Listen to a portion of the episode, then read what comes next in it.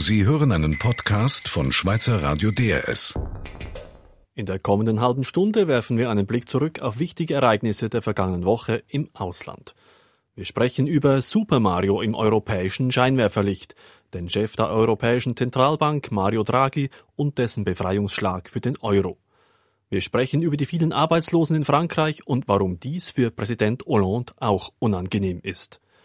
Und wir sprechen über die Paralympics, wie alles begonnen hat und dass es auch im Behindertensport Betrug und Doping gibt. DRS4 News. Die Worte von Zentralbankern werden oft auf die Goldwaage gelegt.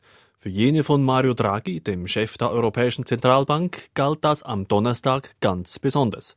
Dass die EZB ein Programm zum Kauf von Staatsanleihen lancieren würde, war zwar klar. Doch man war gespannt, wie das Programm aussehen würde. EU-Korrespondent Urs Bruderer. Zuerst bemühte er sich, allfällige Kritiker zu beruhigen. Wir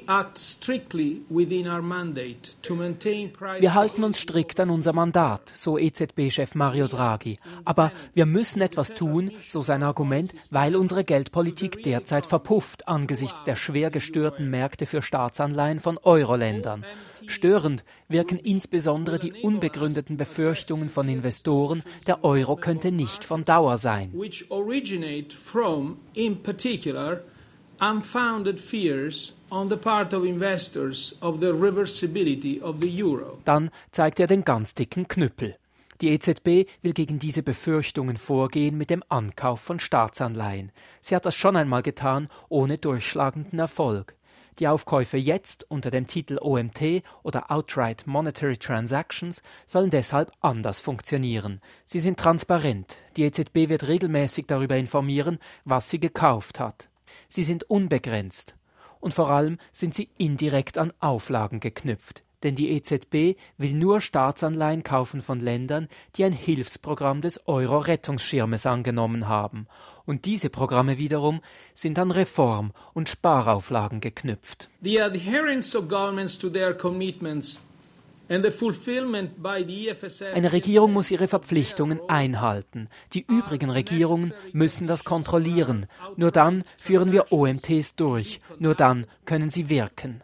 Die früheren Aufkaufprogramme waren einbeinig, so Draghi. It was one leg basically, and that didn't work. So really you need two legs for making it work. Aber damit es gehen kann, braucht es zwei Beine. Kurz, die EZB kauft in Zukunft Staatsanleihen von geplagten Euro-Ländern, so lang und so viel wie nötig, aber nur, wenn die Politik mitzieht. Mario Draghi, der Mann der Woche.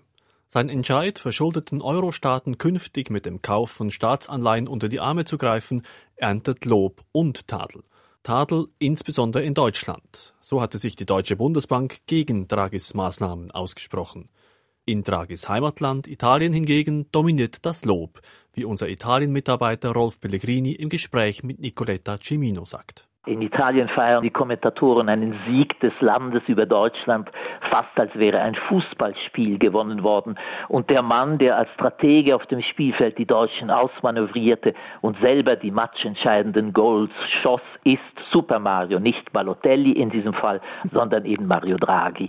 Il Dragone, wie manche auch sagen, in Verballhornung seines Namens Drago Draghi, Drache, Dragone, Superdrache der aber nicht unbedingt Feuer speit. Wo genau profitiert denn Italien von Draghis Entscheid?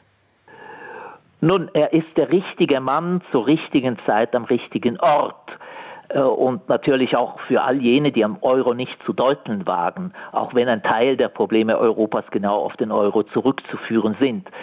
Was man sehen muss, ist, dass Napolitano, der Staatspräsident Mario Monti, der Premierminister und Mario Draghi in diesen Wochen am selben Strick gezogen haben Draghi ist wohl aber auch der richtige Mann am richtigen Ort zur richtigen Zeit, weil er als ehemaliger Banker von Goldman Sachs die internationale Spekulation sehr gut kennt.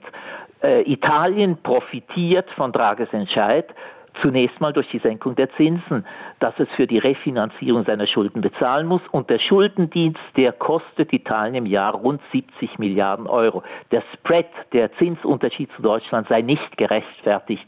Das war das Motto Montis in den letzten Wochen. Denn Italien habe einen guten Teil seiner Hausaufgaben erfüllt. Es sei auf dem besten Wege zu einer Sanierung und zu einer solideren Budgetpolitik.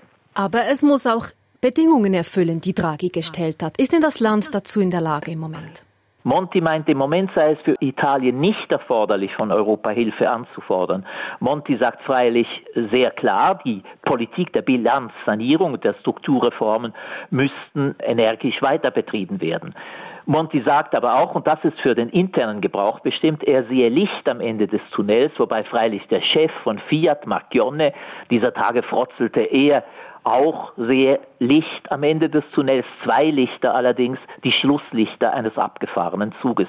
Und dieser Meinung sind fast alle Arbeitgeber und auch die Gewerkschaften, die sehen noch keine konkrete Verbesserung der Wirtschaftslage. Unternehmen, Gewerbe und Agrarbetriebe, Restaurants und Fabriken, die schließen, eine nach der anderen.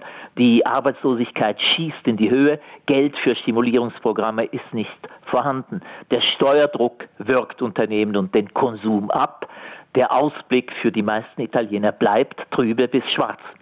Dann muss man aber aus italienischer Sicht auch sagen, mit Draghis Entscheid ist das Ende der Eurokrise eben nicht wirklich einen Schritt näher gerückt. Nein, aber ein Anfang dazu sei gemacht, sagen die Zweckoptimisten, die die allgemein deprimierte Stimmung ein ganz kleines bisschen aufheitern wollen. Aber die Mehrheit äh, glaubt eben nicht daran. Sie sieht keine Wende. Und natürlich, hinter der nächsten Ecke lauert die internationale Spekulation. Sobald Italien den Eindruck geben sollte, das Schiff sei nicht mehr auf festem Kurs, das Steuerruder nicht mehr kontrolliert, wird die Spekulation wieder aufwachen. Daher sind die Wahlen im nächsten Frühjahr von kapitaler Bedeutung. Die Vorwahlperiode allein schon wird schwere Unruhen bringen. Das ist unvermeidlich und daher gibt es schon einige, die meinen, Monti müsse weitermachen können. Er, Monti, solle sich mit einer eigenen Gruppierung den Wählern stellen, um Chaos zu vermeiden.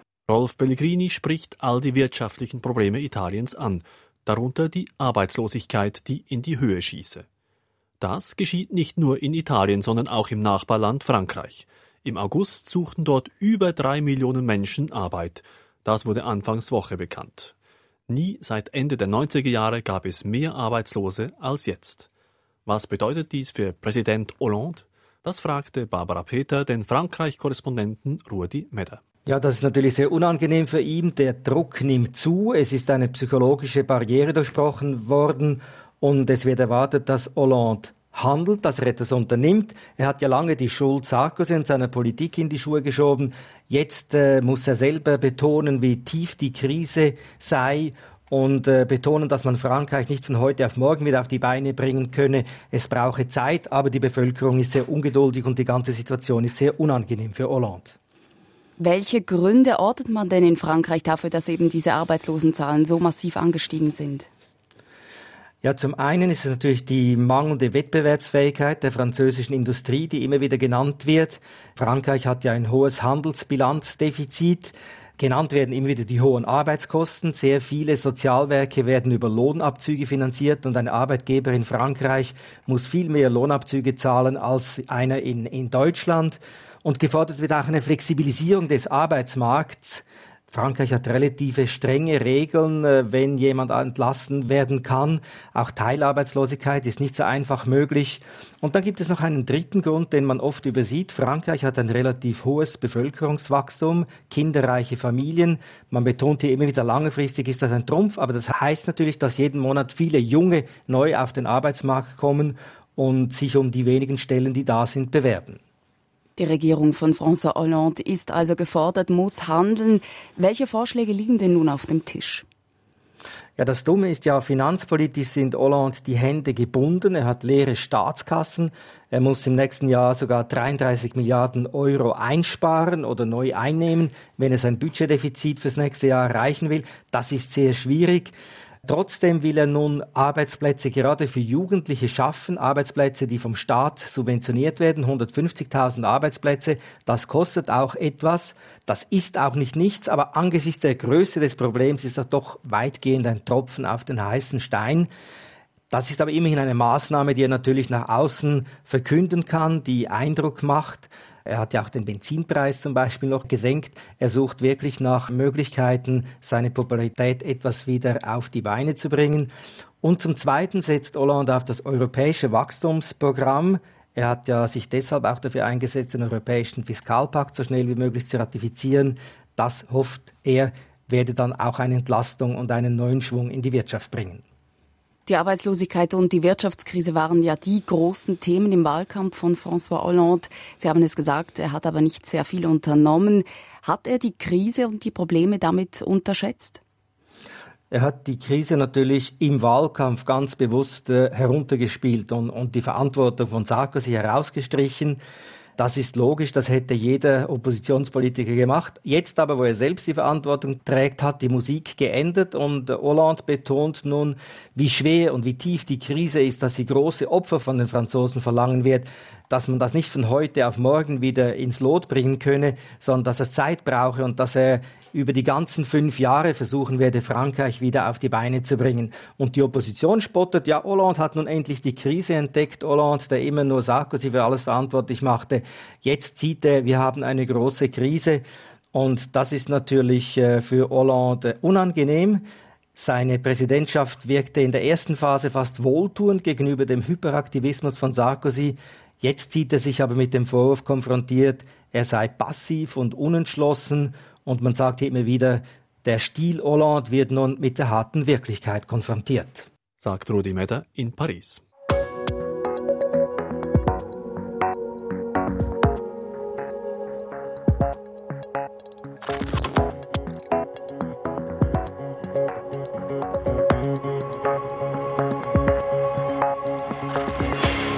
DRS4 News. Seine Anhänger nannten ihn den wahren Vater. Für seine Kritiker war er ein gefährlicher Verführer, der Gründer der Moon-Sekte Moon Sun Myung. Im Alter von 92 Jahren ist er am frühen Montag in Südkorea gestorben. Seine Vereinigungskirche zählte zeitweilen mehrere Millionen Mitglieder. Mit spektakulären Massenhochzeiten sorgte Moon immer wieder für Aufsehen. Was zeichnete diesen Mann aus?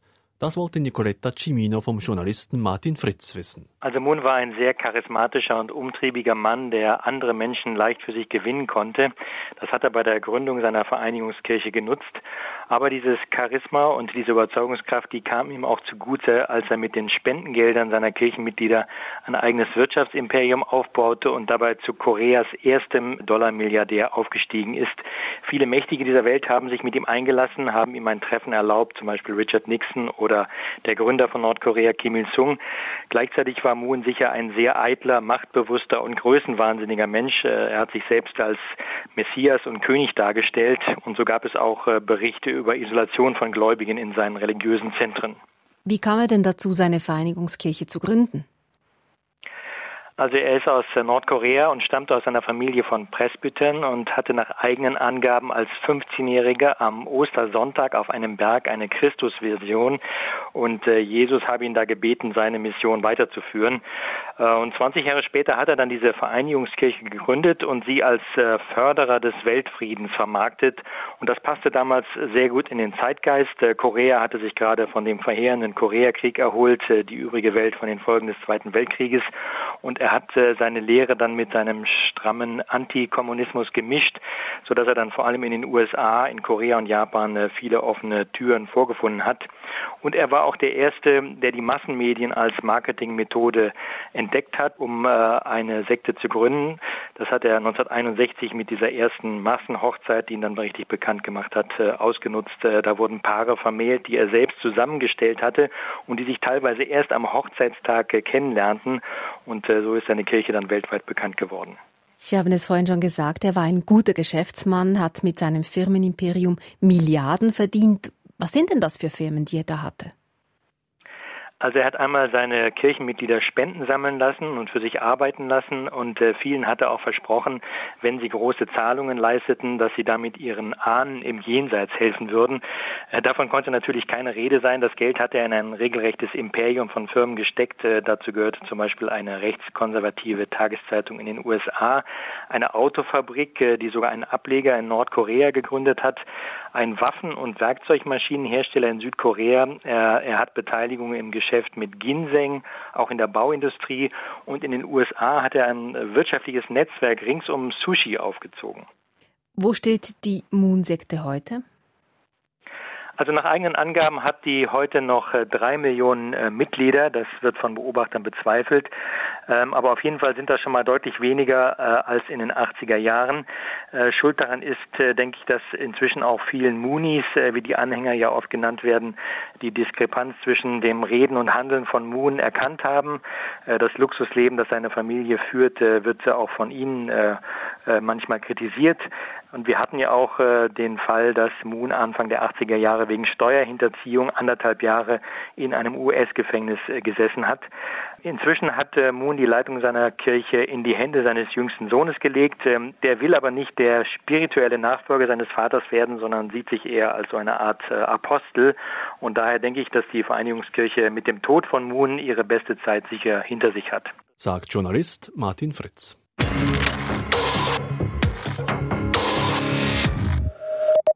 Die Paralympics, die Olympischen Spiele der Behindertensportler, waren in London der Publikumsmagnet der vergangenen zehn Tage. Das hat wohl auch damit zu tun, dass der Behindertensport in Großbritannien auf eine lange Tradition zurückblicken kann. Im südenglischen Städtchen Stoke Mandeville fanden 1948 die ersten Rollstuhl- und Amputierten-Weltmeisterschaften statt. Diese haben dann die ersten Paralympischen Spiele 1960 in Rom inspiriert. Afra Galati hat sich in Stoke Mandeville umgeschaut. Competitive sport as a way of improving fitness, boosting self-esteem hinter dem Stadion in Stoke Mandeville, dem Nationalen Zentrum für Behindertensport in Großbritannien, befindet sich eine Halle für Ballspiele, zurzeit umfunktioniert zu einem großen Ausstellungsraum. Im Hintergrund läuft ein Film über die Geschichte der Paralympics. But Goodman single-handedly revolutionized the care of the paralyzed. In einem Schaukasten sind Medaillen, in einem anderen der speziell angefertigte Ping-Pong-Schläger eines paralympischen Athleten ausgestellt. Archivarin Laura Cotton, die die Ausstellung zu den Paralympics zusammengestellt hat, zeigt auf einen Rollstuhl, der auf einem Podest steht. It's the type of wheelchair that you see quite often used in the different sports now. So it's got slanted wheels, which means Dieser Stuhl mit abgeschrägten Rädern wird in vielen verschiedenen paralympischen Disziplinen gebraucht. Damit können Athleten sich sehr schnell bewegen, wie zum Beispiel im Tennis, um so besser den Ball zu schlagen. Als Vater der heutigen Paralympics gilt der jüdische Neurochirurg Sir Ludwig Goodman, der 1939 vor den Nazis aus Deutschland nach Großbritannien geflüchtet war. In Stoke Mandeville machte Goodman Sport zur Rehabilitierungstherapie für Querschnittsgelähmte und richtete 1948 die sogenannten Stoke Mandeville Games aus. Damals traten 16 Kriegsveteranen in Rollstühlen gegeneinander im Bogenschießen an, sagt Laura Cotton und zeigt auch Fotografien an der Wand.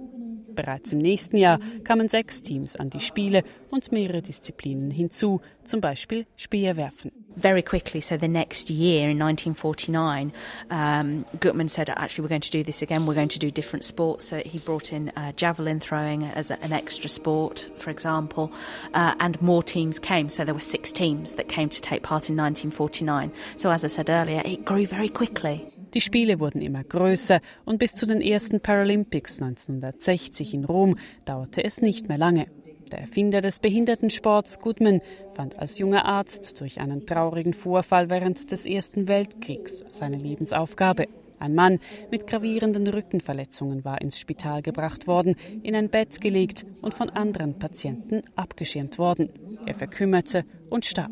Das habe Goodman beeinflusst, Menschen mit Rückenverletzungen zu helfen, erklärt Laura Cotton. I think this had a real profound effect on Gutman and made him want to do more to help the people with spinal injuries. And so he kind of dedicated his whole life to finding a better way for people with spinal injuries. Als Goodman erstmals auf die Abteilung für Patienten mit Rückenverletzungen in Stoke Mandeville kam, traf er auf Menschen, die jahrelang vor sich hin vegetiert hatten. Goodman wollte ihnen einen Grund geben, sich zu bewegen. Viele hätten sich selber bemitleidet. Doch der Arzt ließ ihnen keine Wahl. Sie mussten sich bewegen, kleine handwerkliche Arbeiten verrichten, sich sportlich betätigen. Das alles war Teil ihrer Rehabilitierung. In einem BBC-Bericht von damals habe ein Patient Goodman gesagt, er könne nichts mehr tun.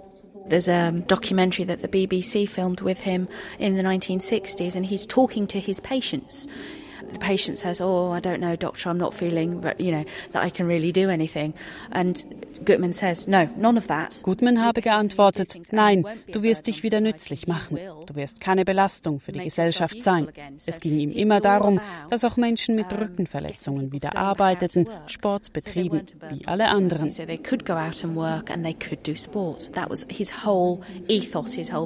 Wiedereingliederung in die Gesellschaft war etwas, das Goodman erreichte. Etwas anderes war eine gestiegene Lebenserwartung und Freude am Sport. Goodmans Vermächtnis ist noch immer in Stoke Mandeville zu spüren, wo jeden Tag Dutzende Menschen mit Behinderungen trainieren, mit dem Ziel, an den Paralympics teilzunehmen. Afra Galati aus dem Ursprungsort der Paralympics. Wer es im Spitzensport ganz nach oben schaffen will, greift gelegentlich zu unerlaubten Tricks und Mitteln. Auch die Paralympics sind davor nicht gefeit. Wie groß ist das Ausmaß des Betrugs im Behindertensport? Daniel Eisner fragte dies Thomas Abel, Sportwissenschaftler an der Deutschen Sporthochschule Köln. Ich glaube, dass der große Teil der Athletinnen und Athleten dort in London sicherlich sauberen Sport betreibt. Aber letztendlich ist es natürlich so, dass die Wahrscheinlichkeit aus meiner Sicht eben genauso groß ist, weil ein Mensch mit einer Behinderung ist sicherlich kein schlechterer Mensch, aber auch kein besserer Mensch. Also die Versuchungen sind genauso groß und deshalb wird es einen genauso großen Prozentsatz geben, der dieser Versuchung dann letztendlich erliegt. Eine Methode, die angewandt wird, ist Boosting. Boosting, das bedeutet, dass äh, sich gelähmte Menschen selbst verletzen, um eine Leistungssteigerung zu erreichen. Wie muss man sich das vorstellen? Boosting ist der Versuch von Menschen mit einer Querschnittlähmung, die im hohen Halsmarkbereich oder im Brustmarkbereich liegt, äh, die Herzfrequenz anzuheben. Die haben nur eine Herzfrequenz unter normalen Bedingungen, wenn es eine komplette Querschnittlähmung ist, von vielleicht 120 Schlägen pro Minute und die wollen diese Herzfrequenz im Wettkampf gerne auf 130, 140, 150 äh, haben und dazu können sie zum Beispiel auf Entzündungen im Körper zurückgreifen, die sie selber provozieren, oder sie können auf eine gefüllte Blase zurückgreifen, die sie dann selber äh, füllen, indem sie viel trinken, aber nicht katheterisieren. Also Sie und ich haben ungefähr bei 300 Millilitern Füllungszustand der Blase das Gefühl, wir müssen dringend zur Toilette und dann können Sie ja durchaus auch über 500 Milliliter haben, wenn Sie da keine Sensibilität für haben und eben nicht katheterisieren. Das führt dazu, dass der Körper plötzlich Stresshormone ausschüttet äh, im Sinne einer autonomen Dysreflexie. Also Katecholamine gehen nach oben, Adrenalin, Noradrenalin und in dem Moment kriege ich eine höhere Herzfrequenz. Also die Menschen, die Boosting betreiben, die verletzen sich selbst. Wie muss man sich diese Verletzungen vorstellen? Nein, die Idee könnte sein, dass Sie sagen, okay, ich brauche zum Beispiel in, im Bereich meines Körpers irgendwo eine Verletzung, die auch gleichzeitig noch eine Entzündung nach sich zieht. Also nehmen wir mal an, ich sitze in einem Rollstuhl, habe eine Rückenlehne hinten, in diese Rückenlehne arbeite ich einen Dorn ein. Dieser Dorn reibt ständig an meinem Rücken während meiner Bewegung im Rennrollstuhl und führt dann dort zu einer Verletzung. Diese Verletzung spüre ich aber nicht, weil ich ja querschnittgelähmt bin und deshalb meine ähm, sensiblen Fasern eben auch unterbrochen sind. Führen aber trotzdem zu Entzündungsreaktionen und ähm, vielleicht auch lokal ausgeschütteten Substanzen, die sonst mit Schmerz einhergehen. Und diese ähm, Reaktion lokal ist dann geeignet, global, also für den gesamten Körper systemisch, die Herzfrequenz nach oben zu bringen. Und dann bekomme ich plötzlich eine höhere Herzfrequenz und damit eine höhere Leistungsfähigkeit. Sprechen wir noch über eine andere Methode, über Reizen. Elektrische Reize an ein Bein oder sogar an die Hoden klemmen. Das wird offenbar getan, um Leistungssteigerungen zu erzielen. Was bringt denn das? Wie muss man sich das vorstellen? Kenne ich auch nur in dem Zusammenhang mit der Boosting-Problematik, dass man dann versucht, also über so etwas eben eine Dysreflexie auszulösen. Äh, in anderen Fällen ist mir das nicht bekannt, dass Elektroschocks in irgendeiner Form oder gebrochene Zehen oder eingeklemmte Genitalien in irgendeiner Form leistungssteigernd sein könnten. Diejenigen Athletinnen und Athleten, die solche Tricks anwenden, welchen Risiken setzen sie sich aus? Was tun sich diese Sportlerinnen und Sportler selber an?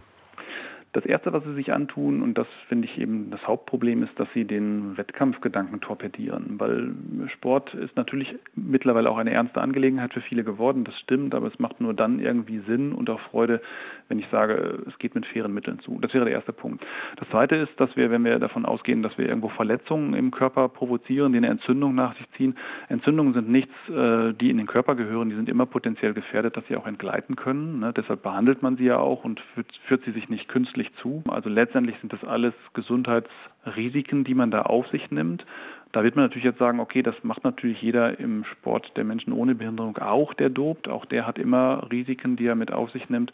Aber das macht es dadurch natürlich nicht weniger verwerflich. Also sie nehmen Risiken auf, um im Wettkampf erfolgreich zu sein. Kann man denn eigentlich Sportlerinnen und Sportler, die zu solchen Maßnahmen greifen, überführen? Gibt es die Möglichkeit, verbotene Tricks aufzudecken und dann entsprechend auch Sanktionen zu ergreifen? Was das Boosting betrifft, ist es problematisch, weil wir letztendlich nie sagen können, ist es jetzt wirklich ein provoziertes Boosting, also hat jetzt jemand zum Beispiel viel Wasser getrunken und katheterisiert nicht und wartet dann, bis seine Blase ausreichend gefüllt ist oder ist es jetzt irgendetwas, was zufällig passiert? Wir haben also dort keine Handhabe. Von daher alles, was man dort machen kann, ist, man sagen kann, okay, wenn ein deutlich erhöhter Blutdruckwert vor dem Start da ist, dann kann man zum Selbstschutz den Athleten aus dem Wettkampf nehmen. Ähm, das wäre so die einzige Möglichkeit, aber der wirkliche Nachweis ist meines Erachtens nicht zu führen im Moment. Thomas Abel ist Sportwissenschaftler an der Deutschen Sporthochschule Köln. Er koordiniert dort den Bereich Behindertensport. Sie hörten einen Podcast von Schweizer Radio DRS. Mehr Informationen auf drs.ch.